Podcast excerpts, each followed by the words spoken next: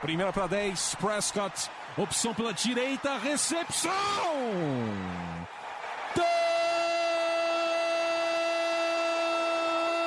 Touchdown! Bryce Butler! O Dallas Cowboys com uma sequência doutrinadora. Oito jardas, aí o Dez Bryant rasgando pela esquerda para entrar na endzone, touchdown! A linha ofensiva do Dallas Cowboys está humilhando. Entrega pro Elliott para endzone, touchdown! Touchdown, Dallas Cowboys! Dak Prescott do comando. Orlando Skendrick com a interceptação que define a vitória do Dallas Cowboys no Sunday Night Football. Fala, torcedor do time mais amado, mais sofrido, mais querido do Brasil, do mundo. Óbvio que a gente está falando do Dallas Cowboys. Aqui quem fala é Gabriel Platt. Está começando mais um podcast do Blue Star Brasil. E um podcast até desanimador, né? É difícil a gente começar um podcast tentando animar vocês, porque o Cowboys dentro de campo não tá correspondendo, né? Já, já são desempenhos ruins, derrotas, a temporada balançando, o time com uma situação turbulenta dentro e fora de campo. Fica até difícil a gente se animar um pouco aqui, né, Vinícius? Não é mesmo, Plat? Boa noite, boa noite, bom dia, boa tarde, do jeito que você estiver ouvindo, torcedores. Assim fica difícil. Final de ano, aquela época que todo mundo deveria estar feliz, Natal, Ano Novo, 2020 chegando, mas pro torcedor de Dallas é complicado. Esse mês parece que tá cada vez mais difícil, como em muitos outros anos que teve, e não sei. Parece que a gente vai sofrer ainda muito até o final do ano. Pior que nos últimos anos eu tava meio acostumado, ou o Cowboys estava muito bem e já entrava nessa, nessa época do ano meio que para garantir vaga nos playoffs, garantir bye nos playoffs e tudo mais. Ou o Cowboys estava meio por baixo e correndo atrás do prejuízo. Só que dessa vez não, o Cowboys está por cima, mas está fazendo força para não conseguir o objetivo que é para pós-temporada, né, Diego? Aí, Plat, aí, Vinícius, galera. Realmente, é, essa é a, é a definição do momento. Dallas dá a impressão que não quer a vaga. Aliás, quase a, toda a NFC East não quer a vaga, só que o Eagles ganhou a última, então está começando uma, uma curva ascendente. A nossa curva ela é descendente há várias rodadas e, de, e com uma postura muito, muito ruim. Então eu, eu não me lembro, eu não me lembro sinceramente de ter experimentado uma campanha desse tipo, de começar super bem e, e, e ter uma decadência semana após semana. E eu tô sinceramente muito frustrado em relação a isso. Pois é, né? Se a gente pegar os últimos anos que o Cowboys foi mais ou menos, porque se a gente pegar o ano passado, o Cowboys começou cambaleando, só que engatou no fim da temporada e foi para os playoffs. 2017 começou mais ou menos, mas conseguiu uma sequência na reta final, só que acabou não chegando, mas não chegou a ficar igual esse ano, por exemplo, que começou bem e depois foi caindo, caindo, caindo, igual tá essa situação. E nos últimos anos também, 2016 o Cowboys foi bem do começo ao fim, basicamente. 2015 foi mal do começo ao fim, 2014 foi bem. Então é, não, não, não teve essa situação, né? Acho que a gente está experimentando essa situação pela primeira vez na temporada. E para falar dessa situação, né, a gente tem que falar do jogo entre Dallas Cowboys e Chicago Bears, né, nossa última partida, que parece que foi há uma, um mês atrás, né, porque o jogo foi na quinta-feira passada, a gente está gravando numa quarta-feira, ou seja, tem praticamente uma semana que da partida. E faz tanto tempo do jogo, né, que a gente, a gente tem que ficar mais.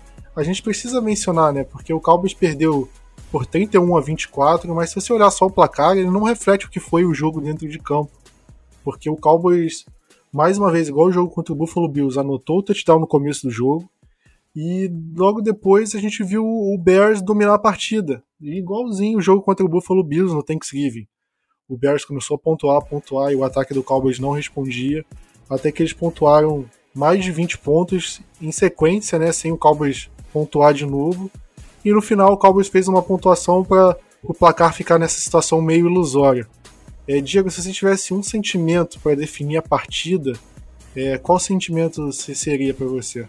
O meu sentimento é de frustração total, Plat. Eu tô me colocando aqui internamente a cada rodada para para renovar a esperança, né? De ah, é nessa rodada que vai dar aquele clique e a galera vai começar a subir de novo. O time vai entrar numa hype melhor e e não é o que acontece. A gente até então eu imaginava aquela derrota contra o Jets, uma derrota muito decepcionante, muito frustrante.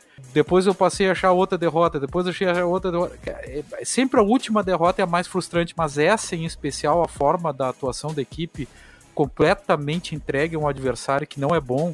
E nós todos falávamos, junto com o nosso convidado, Bruno, na semana passada, que se a gente tomasse um baile do Trubinsky e companhia, do ataque, era para fechar o caixão. E, meu Deus, nós tomamos um baile.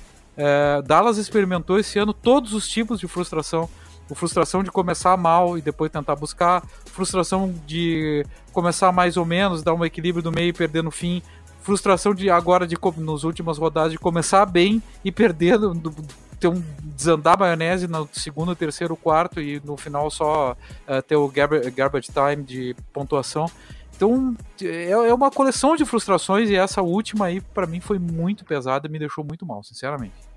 Exatamente, né? Porque para mim frustração eh, define o, o, jeito, né? Define porque o Cowboys começou a partida tão bem, com um ataque tão envolvente, né? A gente viu o ataque é, conquistando, é, começando a campanha longa, campanha com vários first downs, várias conversões de terceiras descidas, o time é, passando bem a bola, correndo bem a bola, para depois nas outras campanhas a gente não ver basicamente mais nada disso. O Cowboys parou de correr bem, o Cowboys não conseguia é, encaixar jogadas de passe e foi tudo dando errado. E a, não só isso, a defesa voltou a jogar mal. E para mim um dos grandes problemas da, da defesa é, são os tecos errados porque é inacreditável como o Cowboys perde tecos na defesa. É, se o Cowboys conseguisse fazer o, é, derrubar o jogador no primeiro teco, o Cowboys eu acho que não teria perdido esse jogo contra o Chicago Bears, não teria perdido o jogo contra o Buffalo Bills, é, porque é impressionante. Impressionante como o jogador é tacleado atrás da linha de scrimmage e consegue 5 jardas.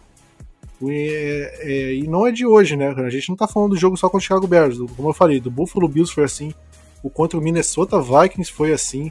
Então é um problema constante que o Cowboys está tendo que lidar com isso. É, Vinícius, para você esse também é o maior problema. É, esse é o grande motivo que os ataques adversários conseguem ter tanta vantagem contra o Cowboys. Ou para você tem alguma outra coisa, por exemplo, a lesão do Van Der Esch é o que está fazendo a diferença. Ou os jogadores estão é, ligaram o foda-se mais ou menos para para a temporada, a comissão técnica está chamando jogadas erradas, para você, que, que é, qual é o maior problema da defesa para fazer com que os ataques adversários joguem tão bem? E a gente nem está falando dos ataques bons, né? Porque o ataque do Bears era um dos piores da NFL. O ataque do Detroit Lions com, o quarterback reserva que não estava fazendo nada, conseguiu ter uma boa partida contra a gente. O ataque do Buffalo Bills que estava com muitos problemas também, conseguiu ter um bom jogo. Então não são ataques bons que estão tendo boas partidas, são ataques ruins que estão tendo boas partidas contra a gente, né? Então, Plat, eu acho que assim, é aquela coisa, um pouco de porcentagem de cada, né? Por exemplo, é, nós estamos tendo problemas com faltas da defesa, principalmente da linha defensiva, mais ainda do Michael Bennett, muitos é, é, invasão de zona neutra e tudo mais. E isso acaba, querendo ou não, matando o nosso time, matando a nossa defesa. Além disso, tem que acrescentar sim é, as lesões que a gente tem. Vander Esch, o Anton Woods. Eu, assim, o Jeff Hitcham, ok, ele também tá desfalcando o time, mas para mim o Darren Thompson tá fazendo um excelente trabalho. Se tem alguém que dá para salvar desse jogo na parte da defesa é ele. O jogo que ele fez para mim foi muito, mas muito bom. Voltando, coloca isso, como você disse, os tackles errados, tanto que teve uma, uma das jogadas, acho que um dos últimos, acho que se eu não me engano, o último TD dos Bears. O Jalen Smith, ele foi, ele correu totalmente na direção errada. Ele foi para, OK, foi para taque, taquear o running back ou recebedor, não vou lembrar, eu acho que é o Anthony Miller, e ele acabou batendo nas costas do, do, do cornerback de Dallas, tipo, ele errou o ângulo da corrida. Em vez de ele correr no sentido da, da, linha, de, da linha de gol, ele correu para cima do, do, de quem tava com a bola, assim, atrapalhando totalmente ele mesmo. Então acho que é, é, é muita coisa, a gente tá errando muita execução, a falta de jogadores bons, como acho que o Bruno mesmo falou, o Lee, ele não é mais aquele cara que era antigamente, aquele general, e querendo ou não, o Van Der Esch tá fazendo muita falta no, na nossa defesa, porque o Lee, ele é, sim, ele ainda continua bem, mas ele é um dos caras que mais principalmente estão errando o ângulo de tackle, de fazer da forma correta como deveria ser o teco e acabar com a jogada, mas a gente tá errando muito nisso e a jogada se prolonga, a gente acaba é, cedendo muito mais jardas para nossos adversários por conta disso. Isso é muito ruim. Eu acho que também, e outra coisa assim, os técnicos tiveram um ano muito ruim, visto que foi ano passado. Por exemplo, o Chris Richard mesmo teve esse ano dele é um ano para esquecer. O Rod Marinelli ele já vem numa num, né, ladeira abaixo. Então, não tô nem contando com isso. Mas para mim, o Chris Richard, que a gente esperava, acho que todo mundo esperava dele um nível mais alto para 2019, acabou vendo ele caindo um pouco de rendimento, que a gente espera que isso não aconteça em 2020. Então, assim, querendo ou não, é, é, é uma junção de coisas. é muita coisa envolvendo nessa defesa de Dallas que a gente acaba cedendo, tipo, mostrando que o ataque dos caras de outros times são bons, mesmo não sendo o quanto a galera da, tipo, que cobre a NFL falava que, pô, esse ataque dos Bears é muito ruim, os caras não correm com a bola, o jogo aéreo é ruim por conta do Trubisky, e o que que aconteceu?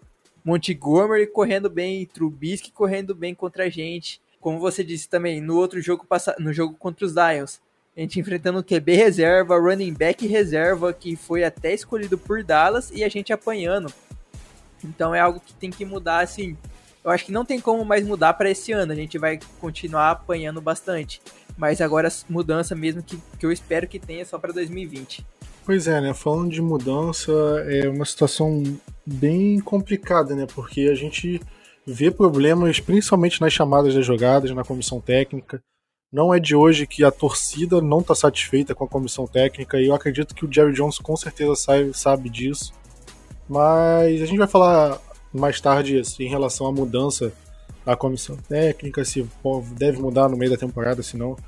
Mas, Diego, a pergunta que, que surgiu durante o jogo contra o Chicago Bears é a questão de se os jogadores não desistiram de jogar, já abriram mão, já viram que, ok, com esse time, é, com essa comissão técnica o Cowboys não vai lugar de não vai para lugar nenhum, o time não está funcionando, então dane-se, também não vou levar a sério o jogo. Você acha que isso pode acontecer no jogo é, pode estar tá acontecendo com o Dallas Cowboys? Você acha que esse time pode estar tá jogando não no seu nível máximo? E muita gente comparou isso com a situação do Wade Phillips, né, em 2010, quando ele foi demitido, né, que os jogadores meio que pararam de jogar, largaram de mão também, assim como eles acham que está acontecendo agora. Você concorda? Olha, eu tenho uma, uma, uma, visão que, que a situação, claro, não existe situação idêntica, né, mas é uma situação bastante parecida. Uh, não é possível que tenha tanto erro, especialmente defensivo, e, e, a gente vê assim, em determinado momento do jogo o time desistir. E time que desiste, time que, que não tenta é um reflexo do, de alguma coisa interna, né? De algo interno.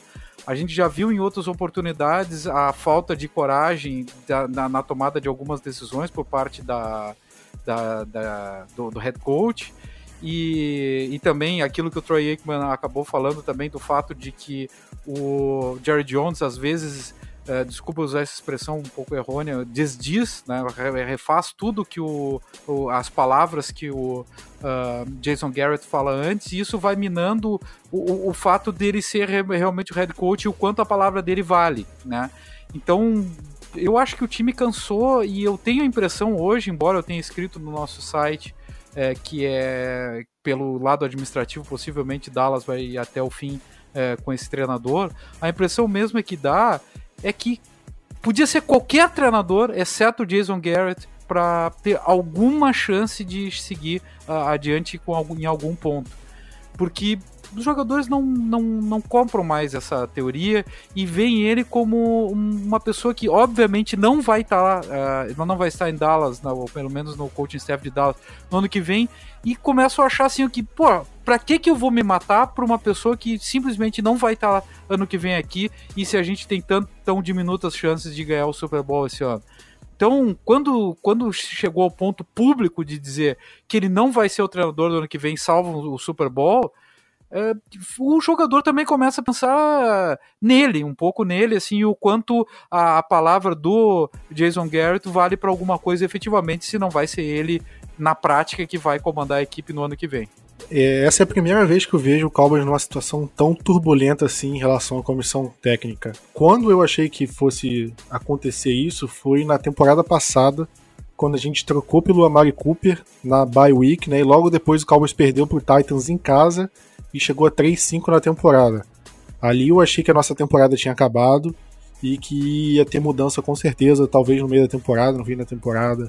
Eu achava muito difícil que o Garrett permanecesse, mas o time conseguiu jogar bem, teve arrancada e a gente sabe o que aconteceu. Mas esse ano, né, algumas coisas são diferentes. A primeira é que o Cowboys está tendo essa oscilação, uma, uma, queda de desempenho bem no final da reta final da temporada. Ou seja, não tem muito tempo por, disponível para o Cowboys conseguir ter uma reação e ir para os playoffs e ter um, é, ter um desempenho bom nos playoffs. Né? E o segundo é que o Garrett está em fim de contrato.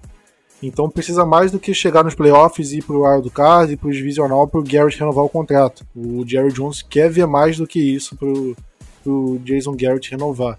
Então acho que isso que pesa contra e com certeza vai impactar lá pro fim da temporada. É, eu coloquei aqui na pauta em relação aos special teams, mas eu é impressionante. Todo, todo, todo podcast tem uma parte minha cornetando special teams, mas eu não eu não vou ficar aqui xingando tudo mais, porque é só você ver, só vocês ouvirem os últimos podcasts que é, isso é, é praticamente Ctrl C, Ctrl V aqui. Mas eu acho que se você pega o Cowboys, que tem um dos melhores ataques da NFL, o Dak Prescott, que é um dos líderes em, em jardas aéreas, dois wide receivers com mais, quase mais mil jardas, Zeke entre os mais entre os jogadores que com mais jardas terrestres. A gente vê jogadores do ataque com vários números individuais. Defesa que, se você pegar a média, ela tá no mínimo na média, não tá, a gente não vai ver a defesa entre as 10 piores da NFL, por exemplo. Então, o, o kick do Cowboys que tá realmente muito mal é o Special Teams. E eu acho que o Cowboys pode ter perdido alguns jogos nessa temporada por causa dos Special Teams.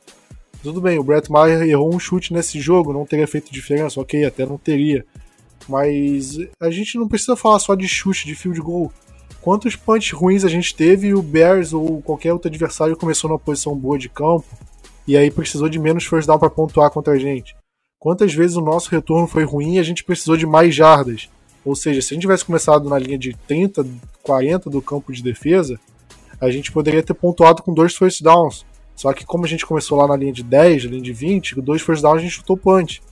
Então, essas coisas que a gente acaba não percebendo, quantas dessas influenciaram para a gente perder os jogos? Então, acho que isso explica muito mais o nosso recorde de 6-7 do que a gente só cornetar a defesa, só cornetar o ataque. E eu acho que o Special Teams tem uma parcela muito grande nisso, muito grande. A gente vê o New England Patriots com todos os seus problemas no ataque, com problemas na defesa, mas a gente vê eles bloqueando o field goal, bloqueando o punch, anotando o touchdown de retorno, e essas coisas decidem os jogos para eles, não é à toa que eles têm 10 vitórias na temporada nesse momento. Então isso faz uma diferença enorme num time que, que não tá tão bem. Então acho que isso é um grande problema dos do special teams do Cowboys e é uma coisa que para mim já deveria ter sido mudada há muito tempo. Que a gente já viu o técnico de posição sendo demitido por muito menos do que do que o que está acontecendo no time de especialistas. Mas só para fechar do, do jogo, antes do destaque decepção, é, Vini, você acha que a culpa exclusiva da, das derrotas, do mau desempenho, é da comissão técnica ou você coloca parcial nos jogadores? Eu sei que você falou da defesa, que tem problemas de teco, os jogadores machucados, mas de uma forma geral, você acha que o time é mal treinado, é, as chamadas são ruins e isso que define os jogos? Ou você acha que os jogadores também não são tão bons assim quanto a gente achava e isso reflete no recorde do time? Prati, só, só acrescentando um pouquinho mais do, do Special Teams, no caso na parte de field goals, por que raios sempre a gente chuta field goal da hash mark da direita? Já tá quase praticamente comprovado que o, Maher chutando da direita, ele erra. O, o chute dele, a maioria das vezes, vai, tipo, mais pro lado direito. Ele tem que chutar da esquerda, que mesmo que o, o chute vá um pouquinho pra direita, ainda acaba entrando no meio ali do, do, do, do Y, aí não vai ter problema, mas parece que os caras, até hoje, ninguém percebeu isso. Mas agora, agora passa, passando para essa outra pergunta. Sim, a comissão técnica tem, tem muito, tem muita culpa, tem uma grande parcela de culpa nisso. Tanto que eu imagino que vamos ter grandes mudanças em 2020 é, na parte defensiva. Eu acho que uma galera ali vai rodar. É, eu imagino que o. Eu acho que assim, os únicos dois para mim que podem ficar é o Cruz Richard e o Ben Bloom, que é o, o de linebackers. Para mim, todos os outros técnicos, tanto o tanto o coordenador defensivo, o Roger Marinelli, como os técnicos de posição, para mim poderiam sair sem nenhum problema e ter uma renovação no time. Porque, ok, tem o problema dos jogadores, que a gente achava que o time era bom é, num nível ótimo, e ele não é esse nível ótimo que a gente imaginava no começo, nem a gente, nem analistas que são de dentro do Dallas Cowboys imaginava, imaginava uma coisa, agora é outra. Mas sim, comissão técnica tem sim, sempre um grande, um grande, uma grande culpa no desempenho do time dentro de campo. Então, para mim, é, é, necessário algumas mudanças para o ano que vem, já que a gente já está no final da temporada e agora, não, para mim, não muda muita coisa. É, vamos fechar a partida aqui falando quem foi o destaque e a decepção. É, Diego, você quer começar? Pode ser. Meu destaque vai para o Ezekiel Elliott de novo. Tá? Eu acho que ele dentro das possibilidades, fez uma boa partida. Ele vem crescendo nas últimas rodadas. Acho que Dallas é, vai ter que colocar mais a bola na mão dele no, por agora, até porque eventualmente está faltando um pouco de confiança no deck, que fez uma partida ruim de novo. E, o, e a, meu destaque negativo, minha decepção. É, olha, tem um carrossel de jogadores que podia entrar aí, né, nesse ponto, inclusive o deck Prescott, né? Mas eu vou colocar o Jalen Smith, tá? Eu até fiz, fiz a tradução de uma matéria do Dallas News que ele comemora em duas oportunidades é, uma jogada, uma delas num fumble recuperado, que a gente tá tomando uma surra de pontos, né? E, mas comemora efusivamente e numa outra oportunidade em que até o jogador tá machucado ele disse que não viu o jogador que estava olhando para a galera, para a multidão, mas dá a impressão que ele olha pro jogador caído no chão e faz uma comemoração efusiva também e, nós, e a gente tomando uma surra. É, eu até acho assim que é importante a gente ter alguns jogadores que levantem a moral, mas usar sempre a mesma tática para levantar a moral começa a parecer que isso aí é uma farsa, uma grande farsa só para promoção individual. Então eu não vejo nenhum motivo e acho até bem salutar que a gente tem alguns líderes dentro de campo e que esses líderes saibam levantar a equipe, energizar a equipe, como ele mesmo fala mas energizar sempre da mesma forma, volto a dizer, parece falso. Ele pode fazer isso de outras formas, pode tentar levantar a garela e, e naqueles momentos até era realmente necessário uma vibração, mas uma vibração fora do comum, uma vibração assim que fosse mais para levantar a galera e não fosse uma, uma, uma, uma vibração de forma individual. Mais me pareceu que aquilo era vibração para colocar no Maiden do que propriamente para levantar a equipe. É, Vinícius, seus votos. Eu vou colocar como destaque o Darion Thompson. Para mim, ele teve um jogo muito bom. Foi o nosso líder de tackles no jogo. Teve seco, teve tackle para perda de jardas, teve QB hit. Eu acho que ele já tem dois sacks na temporada, né? Tipo, o jogo passado e, e esse. Já tá tendo, tipo, nos últimos jogos mais sec que o Robert Quinn, por exemplo. Então, para mim, ele tá tendo um jogo muito bom. Tá, tipo, é, substituindo o Jeff Hit muito bem. E decepção é o DeMarcus Lawrence sumido no jogo para mim. É, ok, muitas vezes a marcação é dupla nele, mas um jogador como ele, que tem um contrato como o dele tem, não pode estar tá tão sumido nos jogos como ele tá vindo. Então, para mim, ele acaba sendo a decepção dessa vez. Bom, eu falaria do Zeke também, porque. Porque é meio óbvio, ele anotou dois touchdowns, né? Foi um, do, um dos melhores jogadores enquanto o Cowboys ainda queria correr, de, correr com a bola. Mas eu posso citar o Amari Cooper, eu acho que apesar do começo de jogo ele ter, ele ter ficado meio apagado, não ter aparecido muito bem. É, depois ele apareceu no jogo na segunda etapa, quando o ataque voltou a reagir e liderou o time em recepções, em touchdowns. É, o Gallup teve mais jardas, mas ele, o Amari Cooper foi bem acionado e teve um belo touchdown no final, né? Uma bola incrível do deck, um passe perfeito do deck e a recepção também muito bonita do Amari Cooper. E ponto negativo, eu vou falar do, do Xavier Woods, porque é um, é um safety bom. Eu sempre gostei do Xavier Woods desde que ele chegou em Dallas. Só que nesse ano ele tá tendo um desempenho muito abaixo, muito abaixo mesmo. Eu não sei o que, que tá acontecendo com ele, se é em relação ao esquema, se é em relação à própria cabeça dele, se ele tá em um momento ruim. Mas no jogo contra o Buffalo Bills ele já não tinha ido bem. E nesse ele foi mal, tomou um baile do Mitchell Trubisky no touchdown corrido do quarterback do Bears, que foi vergonhoso. Um safety não pode tomar um, não pode errar um tackle daquele contra um quarterback que não, não é um cara dos mais móveis, né? O Trubisky teve praticamente mais jardas na, né, na partida contra o Cowboys do que ele teve na temporada inteira. Foi, ele foi praticamente ele igualou o número de jardas que ele tinha em todas as outras partidas somadas. Pra você ver como é que foi o desempenho da defesa. E o Xavier Woods eu acho que tem uma parcela de culpa nisso.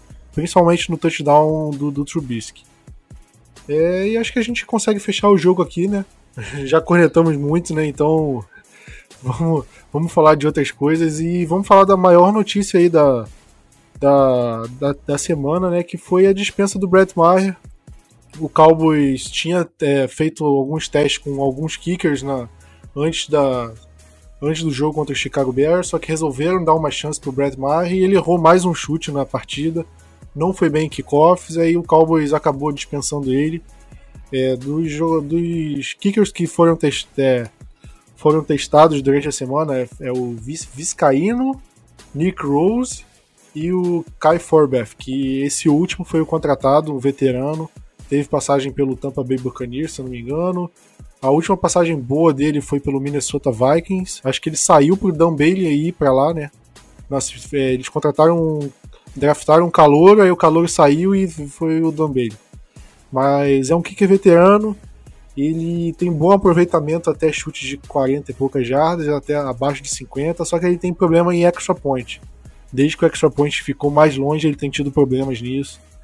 Mas vamos ver como é que é a situação. Vinícius, você concorda com a mudança? Você acha que valia a pena? Ou você acha que apesar do Mar estar tá mal, o Forbeth não é a solução para nada?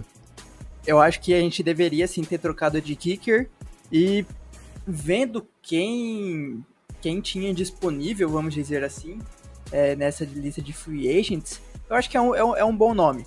Porque Forbach, como você disse, ele já jogou nos, é, no, nos Vikings, ele já jogou em outros times do, da NFL, Saints, Redskins, Bucks, Jaguars, estava nos, nos Patriots, né, tipo, por uma semana.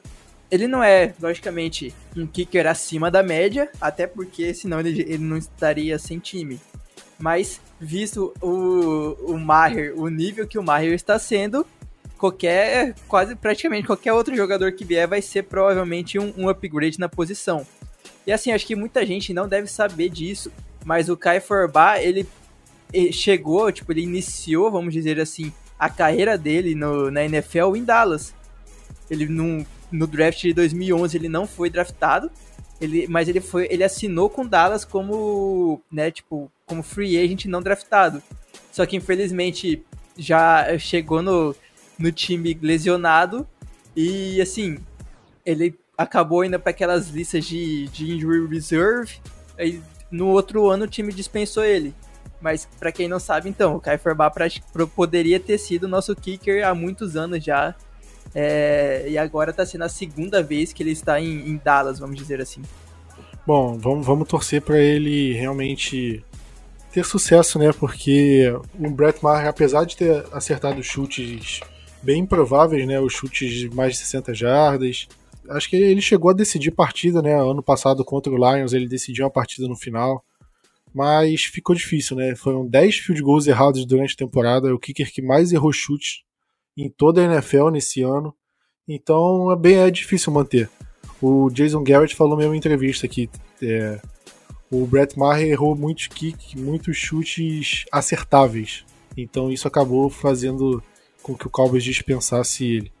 Em relação a mudanças, né, vamos falar do, do Jerry Jones, porque o Cowboys perdeu contra o Buffalo Bills e a gente viu o, muita turbulência na, no, no vestiário, o Jerry Jones indo, falando com, com os técnicos, falando que não ia, não ia fazer nenhuma mudança de, de técnicos antes, da, antes do fim da temporada e tudo mais, todos iam ficar. E depois do jogo contra o Chicago Bears foi a mesma coisa, perguntaram a mesma coisa, ele manteve e ele teve um programa na rádio que ficou completamente é, alterado, muito bravo. Então são situações bem é, desconfortáveis, né? Vamos dizer assim, em relação ao, ao Dallas Cowboys nessa temporada. E o Jerry Jones reafirmou mais uma vez que não vai ter nenhuma mudança na comissão técnica antes do fim da temporada. Depois que acabar, aí sim o Cowboys vai ver como é que o Cowboys é, vão analisar em relação a isso e assim o Cowboys vai decidir o que, que vai acontecer. É, de acordo com o Jerry Jones, o, o Jason Garrett é a pessoa que mais dá chances de dar o Cowboys de chegar longe na temporada hoje do que qualquer outra pessoa. É, Diego, você acha que ele acertou nisso, em manter os, os técnicos, em não fazer nenhuma mudança? Ou você acha que por mais que e, o, Jerry, o Jason Garrett possa ficar, outra mudança teria que ser feita durante esse período aí que o Cowboys está tendo um desempenho ruim? Ah, eu acho que se era sensato duas semanas atrás manter o Jason Garrett para uma corrida final, é, depois do jogo contra o Chicago e o tempo que se teve entre o jogo de Chicago e, e, a próxima batida contra o Rams, era imprescindível dar um chute na bunda desse cara e mandar para bem longe. Essa é a grande verdade. Porque os jogadores não obedecem mais, ele não tem mais vestiário, não adianta não anybody but, but Garrett. Chegou nesse ponto. Qualquer pessoa no lugar do Garrett vai fazer uma, algo melhor. Nós chegamos, infelizmente, nesse ponto. Eu, particularmente, assim, eu tendo, tendo vendo o ano do Marinelli e o ano do Chris Richard, eu ia chutar o balde e ia colocar o, o Moore, que é uh, o Kellen Moore, que é o treinador que menos Dallas teria a perder, que era uma pessoa que, mesmo que desse certo, ele aceitaria eventual rebaixamento para o ano seguinte, uh, numa eventual contratação do novo treinador. E ao mesmo tempo é o, é o treinador que melhor está dando resultado em campo. Dallas, por incrível que pareça, segue como o melhor ataque total né, da, da NFL.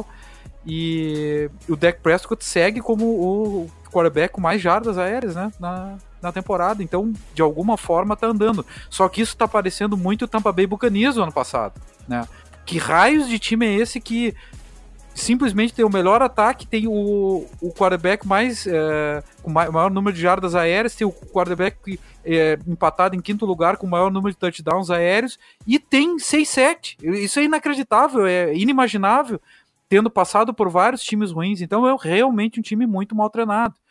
Eu acho que chegou nesse ponto, a gente perdeu o timing disso é, e sinceramente, está colocando dessa forma a temporada fora e até eventualmente a avaliação de alguns jogadores tá, nesse ponto também, porque é, é, é muito visível que alguns jogadores estão estão chegando no terceiro quarto, especialmente final do segundo, terceiro, metade do terceiro quarto, e estão abandonando.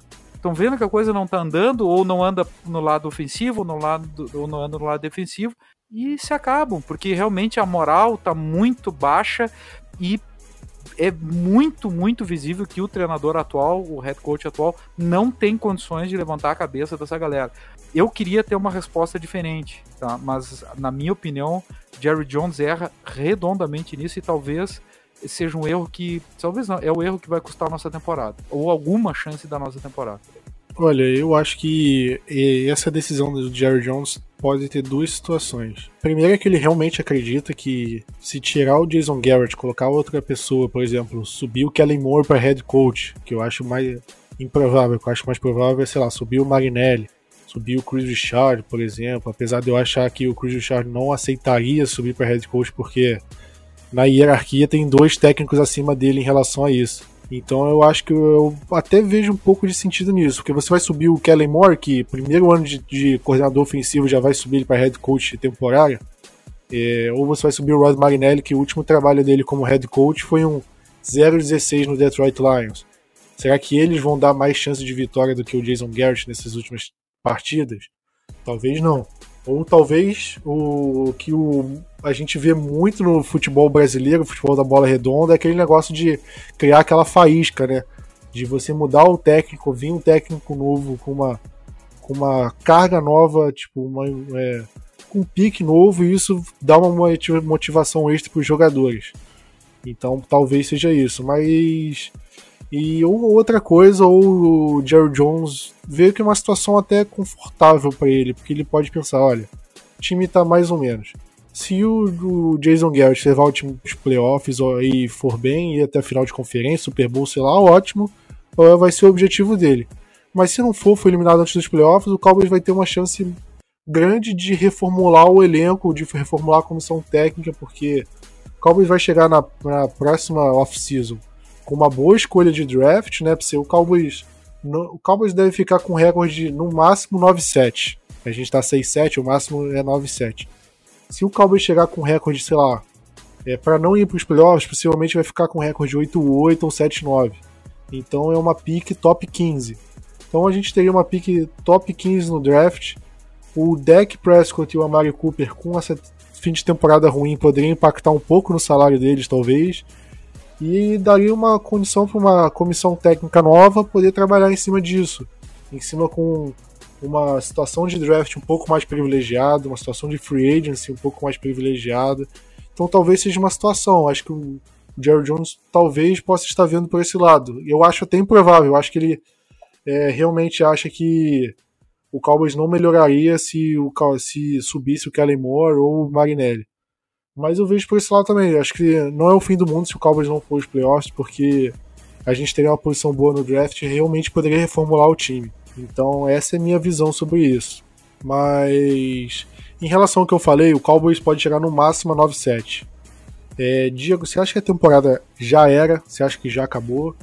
Ou você acha que o Cowboys ainda tem chance? Não tô falando de playoffs, porque playoffs tem chance. Eu acho que se o Cowboys ganhar do Eagles, sem ser nesse fim de semana no outro, eu acho que o Cowboys praticamente está dentro dos playoffs. Mas, independente de ir para os playoffs ou não, de, de é, conseguir chegar mais longe nos playoffs, né, de conseguir vencer jogos nos playoffs, é, você acha que o Cowboys tem condição? Você acha que o Cowboys tem condição de disputar, por exemplo, com o Seahawks ou 49ers, que possivelmente vai ser o adversário do Cowboys caso se classifique para os playoffs? Ou você acha que a temporada já era? Você acha que o Cowboys ou não vai os playoffs, ou se for, vai levar um pau na primeira rodada, porque o time não tem condição? Eu acho assim, Plat, que feito aquele meu desabafo ali anterior, eu tenho a impressão que é, Dallas, neste instante, não tem condições de competir com absolutamente ninguém. Ninguém. Mas é o tipo de equipe que uma vitória pode colocar back on the track, assim, algo do gênero, aquela faísca que tu estavas dizendo um pouquinho antes. É, se ela não vir contra o Rams, mas se vir no clássico contra o Eagles, e até eu acho que do ponto de vista emocional, emotivo, seria mais importante vencer o Eagles que o Rams.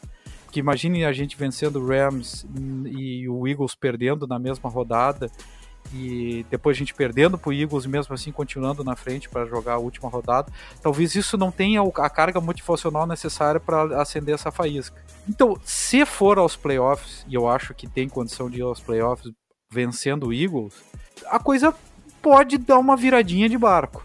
Uh, cada semana faz uma diferença estrondosa na, na NFL, até de reunião de grupo e às vezes do adversário de algum abalo. Hoje, né, eu acho que a gente não tem condição de, de ir contra absolutamente ninguém. O time de Dallas está muito mal e está numa, numa descendente total, sem vestiário, sem moral, sem nada. Mas uma vitória contra o, o rival pode nos fazer ter alguma chance no wild card, né? Uh, eu acho que vai um 50-50 por jogar em casa, especialmente pelo wildcard ser em casa. E, e, eu acho que o nosso limite é mais ou menos por aí. Passando desse jogo, acho que a gente tem uma defesa muito fraca.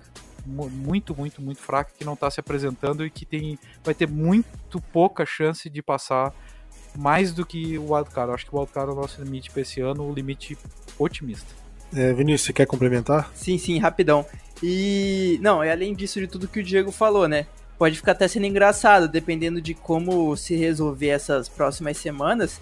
A gente chegar na semana 17, sei lá, podendo descansar todos os nossos jogadores titulares, se, se o time quiser, colocar tipo, só, só os reservas, visto que a nossa divisão é muito ruim. a nossa divisão é tão ruim que a gente tem essa possibilidade de, de acontecer isso. Tipo, tudo é possível. Imagina, a gente chega na semana 17, descansando todo mundo, olhando pro, pra, pra NFC, NFC West. Na última rodada, Hawks e Niners, quem perder vai enfrentar a gente. Com um recorde, tipo, totalmente positivo de, sei lá, 12, 11 vitórias pros caras. É algo muito surreal pra, pra esse ano no nosso time. E aí acabo concordando tudo pra, pra, concordando com a pergunta. Sim, a nossa temporada já era. A gente vai enfrentar um time desses, ok. a primeira rodada nossa é em casa, a de Wild Card, mas com do jeito que o time vem, enfrentando um time que tá. Qualquer um dos dois que tá numa ascendente tão grande, é, é fica bem complicado. Não, e, e, complementando ainda de novo, Vinícius, uma lesão na equipe adversária pode fazer alguma diferença também. Sei lá, a gente jogar a, a nada. Cada semana muda muito, mas eu, eu, volto a dizer, volto a referir que eu tenho a impressão que o nosso limite é o wildcard e passando do wildcard por uma situação muito específica do jogo, eu acho que a gente fica por aí. É, o, o lance é que playoffs a gente nunca sabe, né? Tem muito time que, que chega nos playoffs bem, com uma situação bem ruim e acaba surpreendendo. O próprio Eagles venceu o Super Bowl quarterback reserva, né? Todo mundo achava que é, não, ia, não ia dar certo com o Nick Foles e tudo mais. O New York Giants entrou no, nos playoffs pela porta dos fundos das duas vezes que foi campeão. Então tem algumas histórias assim que a gente pode até meio que se apegar em relação a isso.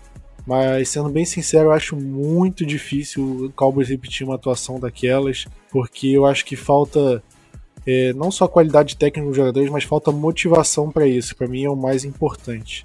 Mas vamos falar do, do, jogo de do jogo de domingo, né, do Cowboys e Rams. É, Vinícius, fala do, do injury report antes, do, antes da gente começar a falar do jogo. Se tem algum jogador que não deve jogar, se tem jogador que não jogou e deve jogar, do Dallas Cowboys, esse tipo de coisa. Vamos lá, vamos lá. É, a lista do, do, do Injury Report hoje é até grandezinha. Muitos jogadores não estão treinando de forma limitada.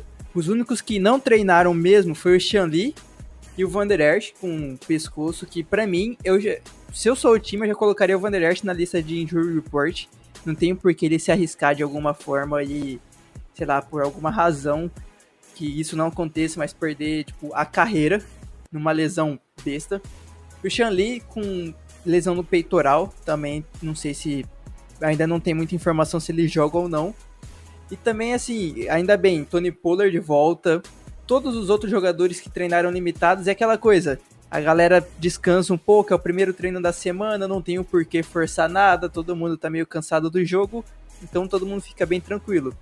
Para mim, a única preocupação mesmo vai ser o, o Jeff Heath, que ele tá com lesão nos dois ombros, como eu tô sempre falando toda semana.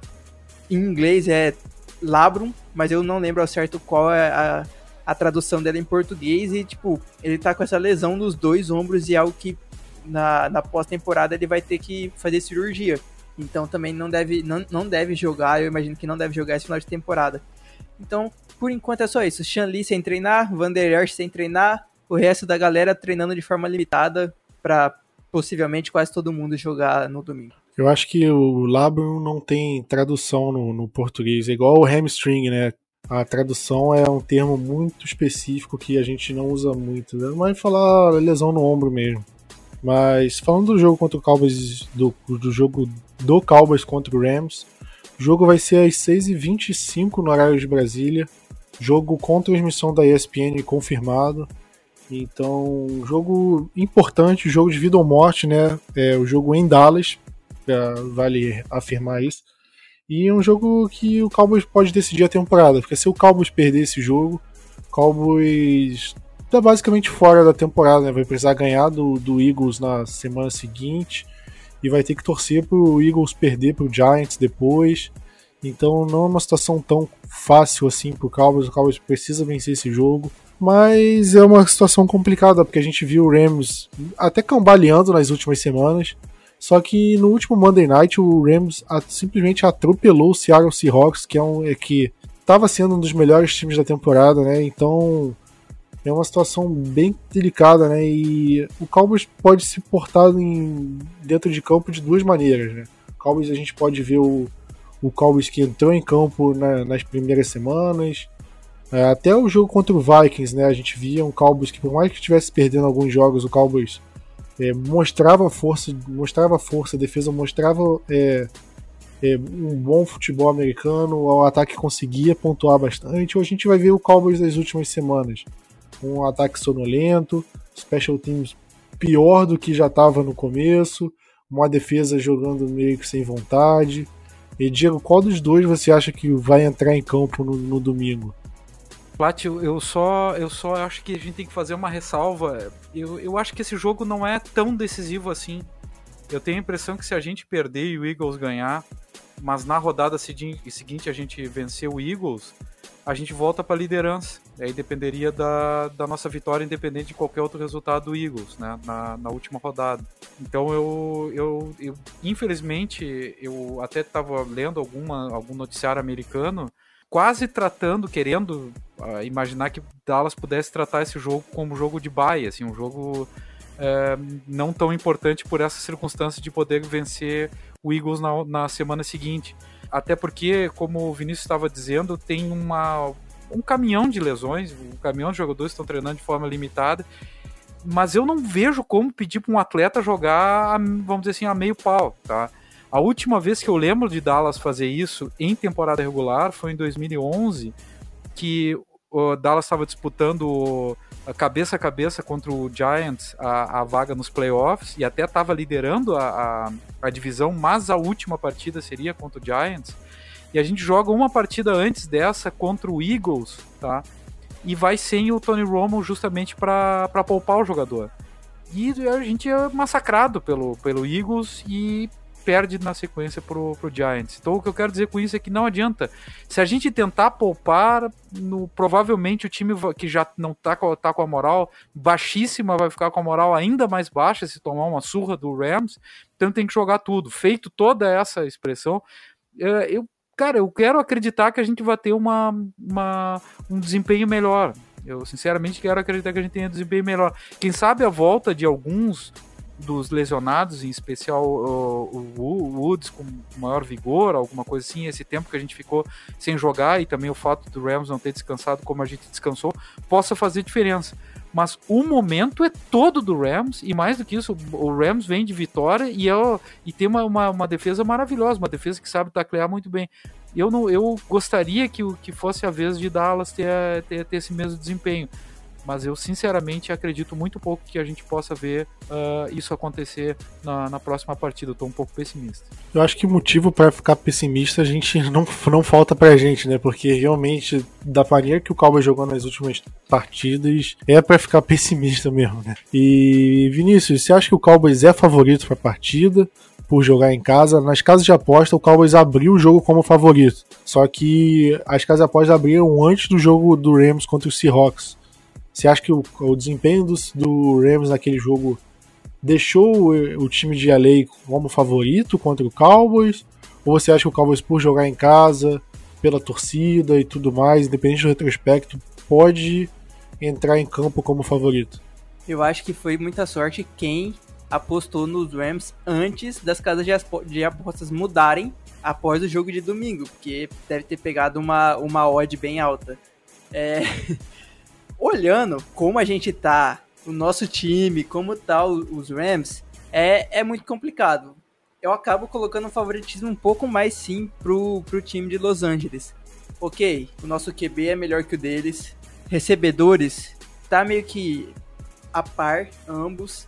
Mas um, uma diferença grande é o técnico, é a comissão técnica. O, o Sean McAvey, querendo ou não, é um bom, é um bom red coach que acaba fazendo jogadas diferenciadas, utiliza bastante trick plays no, nos times especiais do, do, do, dos Rams, coisa que Dallas vai precisar muito ficar esperto com isso, porque dependendo pode tomar uma jogada grande disso, e a gente sabe que o nosso time especiais é ruim.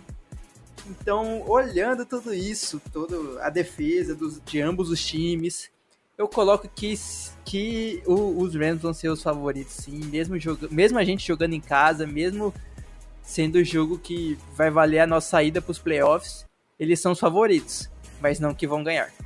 É complicado, né? Complicado realmente.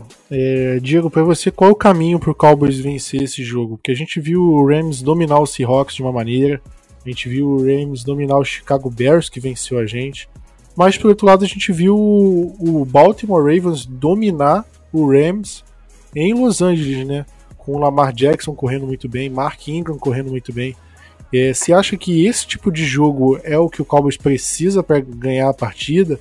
É, forçar mais corrida com o Zeke, correr com o deck, é, conseguir forçar esse tipo de coisa? Ou você acha que é, os estilos de jogos são diferentes e o Cowboys precisa aprontar outro tipo de coisa para tentar ganhar a partida?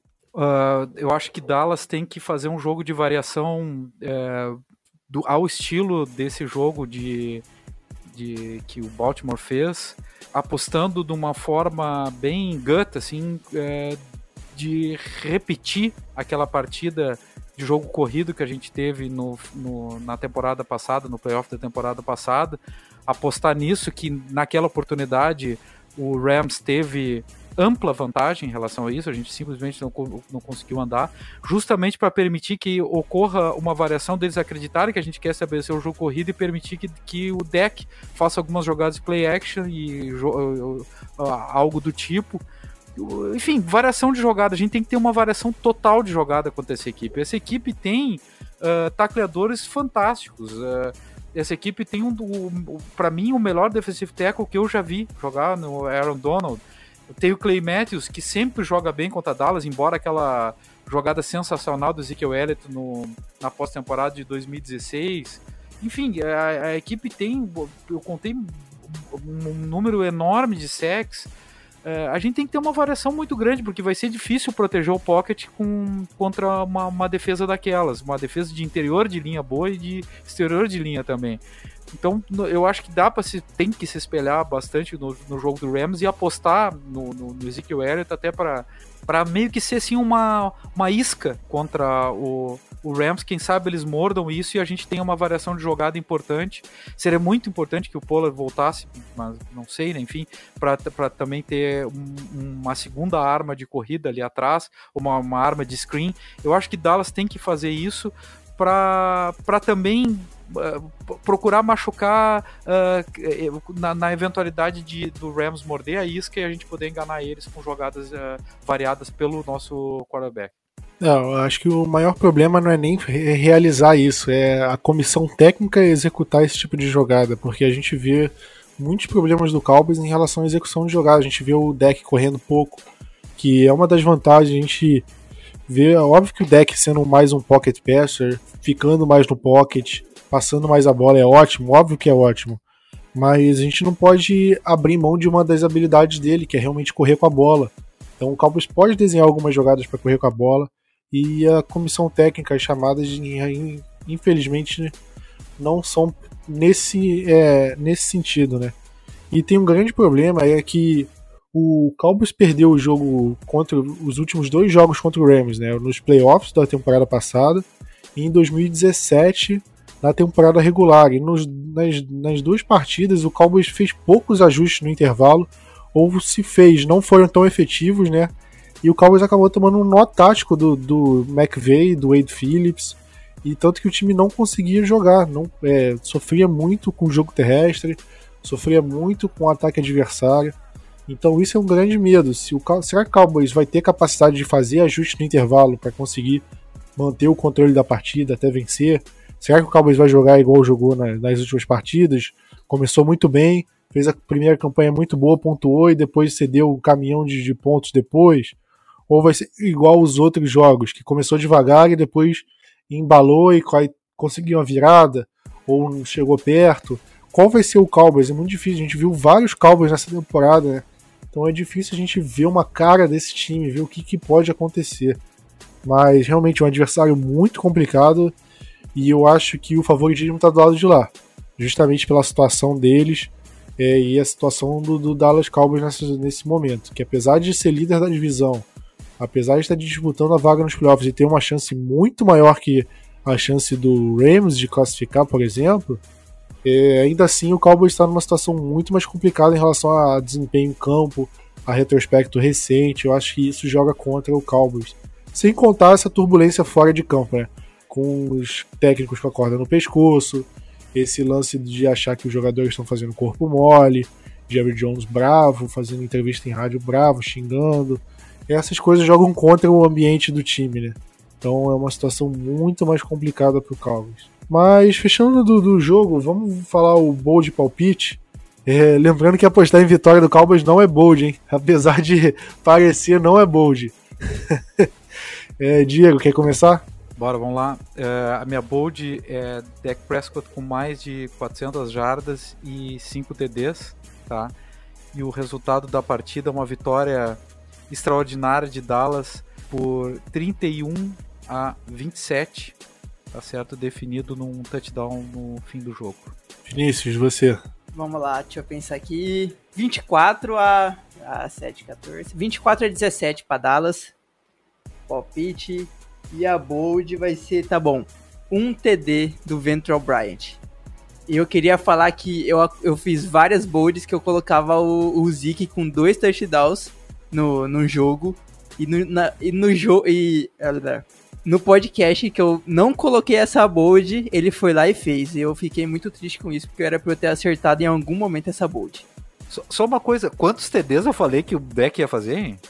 Eu não me lembro se foram quatro ou cinco. não, mas velho.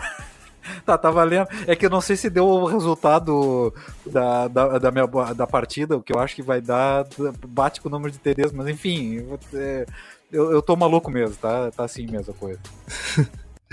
então tá, né? Então tá. É, eu vou falar o meu, meu placar. Eu vou apostar num jogo apertado. Vou apostar em 23 a 20 Dallas.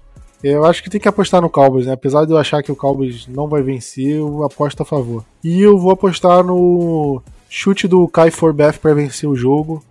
É, de acima de 50 jardas, 50 e 55. E aí todo mundo vai esquecer o Brett Maher, idolatrar o Forbeth e capaz dele nunca mais acertar um chute na vida. Mas esse ele vai ganhar o jogo pra gente. E acho que é isso. Acho que dá para fechar o podcast aqui. Eu falei dos últimos dois jogos contra o Rams.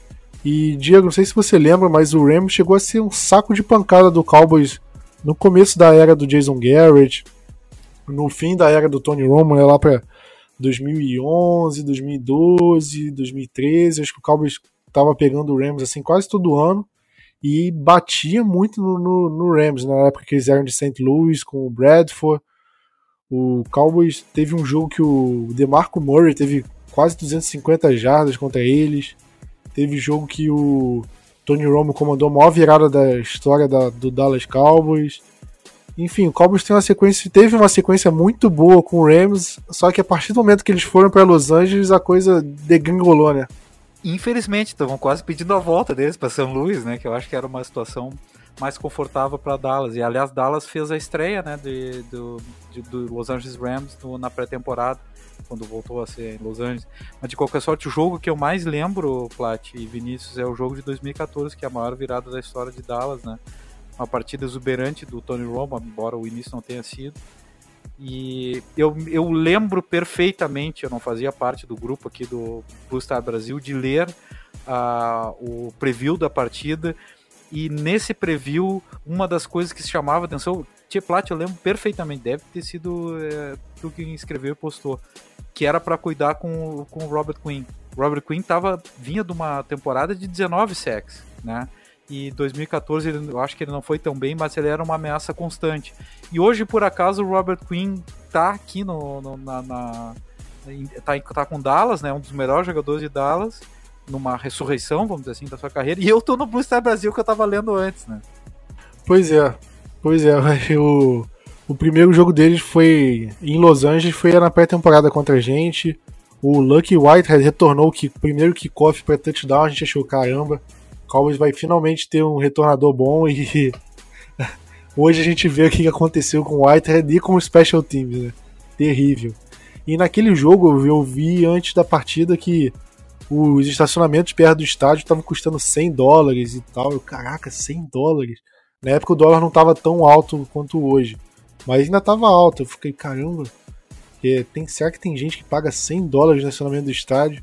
Aí eu fui pro AT&T Stadium no ano passado e eu, aquele estacionamento que você vê na imagem aérea do, do estádio, aquele do lado, né, do, da entrada, é 100 dólares também. Aí eu... então tá, não é exclusivo de Los Angeles não, o estacionamento lá que é absurdo de caro mesmo. Mas quando eu fui, eu consegui, eu estacionei a quase 100 km de distância, muito longe, mas paguei muito mais barato, paguei acho que 15, 20 dólares e consegui ver o jogo de boa. Bom que você dá uma caminhada, passa pelo tailgate, vê o pessoal fazendo churrasco, faz uma graça. E aí e se diverte, né? Melhor do que pagar 100 dólares no estacionamento, que pelo amor de Deus. Mas acho que é isso, né? Vamos, vamos fechando o podcast por aqui. Mais um. Estamos acabando a temporada, mas o, o podcast não fica por aqui não. Vamos seguindo aí, firme e forte, porque desistir não é com a gente, né? É, aqui, aqui não tem corpo mole. Mas é isso aí, galera. Vamos ficando por aqui. Valeu, aquele abraço, tamo junto. E gol calmo.